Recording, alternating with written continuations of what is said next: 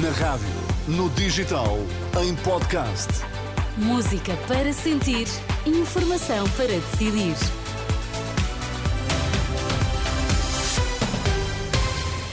Notícias na Renascença, para já os títulos em destaque. O Hospital de Santa Maria está a adiar cirurgias programadas para dar resposta à elevada pressão nas urgências e nos internamentos.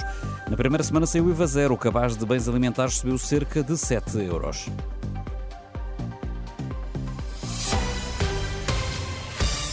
O Hospital de Santa Maria, em Lisboa, está a adiar cirurgias programadas para tentar dar resposta à elevada pressão nas urgências e à maior necessidade de internamentos. Com esta mudança foram criadas de imediato mais 30 vagas em enfermarias.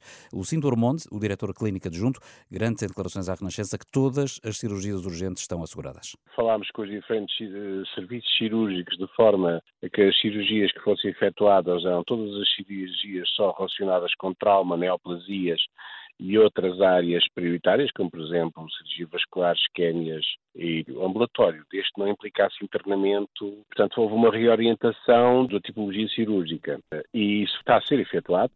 Ouvido pela jornalista Anabela Góis, Lucindo Ormonde admite que é previsível que a situação se mantenha nas próximas semanas.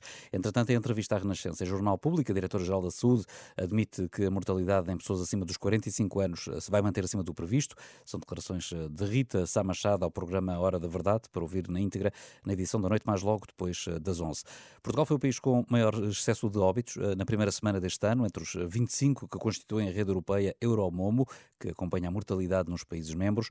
Os dados divulgados pela agência Lusa revelam que Portugal é mesmo o único em que o excesso de mortalidade é muito elevado comparando com anos anteriores. O comandante-geral da GNR está ao lado das forças de segurança nos protestos que têm vindo a fazer, mas pede aos militares que não descurem a segurança dos cidadãos. Numa mensagem enviada à corporação que comanda, Rui Ribeiro Veloso manifesta confiança na possibilidade de encontrar uma solução justa e equilibrada e mostra-se disponível para apresentar as propostas que se impõem junto dos órgãos do poder.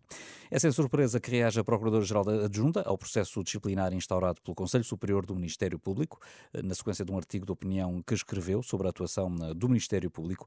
Em entrevista à Renascença, Maria José Fernandes diz que não retira uma vírgula àquilo que escreveu e tem certeza que o tempo lhe vai dar razão. Mantenho tudo o que disse. E o tempo me dará razão.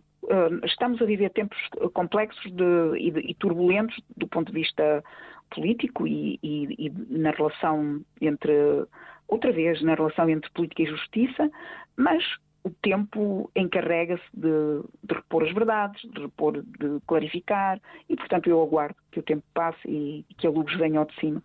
Ouvida pela, pelo jornalista Pedro Mesquita, Maria José Fernandes revela que tem intenção de, a sua defesa, de ser feita a sua defesa em sessão pública, porque considera que o seu processo disciplinar não é usual e tem nuances de interesse público.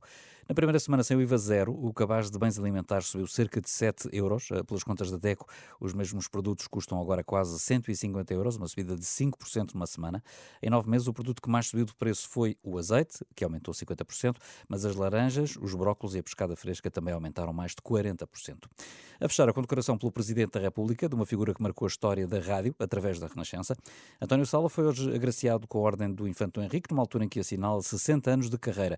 Por isso, Sala está feliz e agradecido por este reconhecimento. Ser comendador da Ordem do Infante Henrique é, é realmente qualquer coisa que me cala fundo no coração e que me deixa muito feliz e sinto que, que o país e, e, aqueles que são os seus responsáveis eh, sabem na altura própria, muitas vezes, eh, prestar eh, o, o, tributo não é ao trabalho nem, nem aos méritos que eu possa ter, mas ao esforço, à dedicação e àquilo que se conseguiu. E eu represento não apenas, não me represento a mim, represento muita gente que trabalhou comigo e portanto eu acabo por repartir esse prémio também com todas as pessoas que passaram ao longo da minha vida profissional António Sala, que hoje foi condecorado pelo Presidente da República com Ordem do Infante Dom Henrique.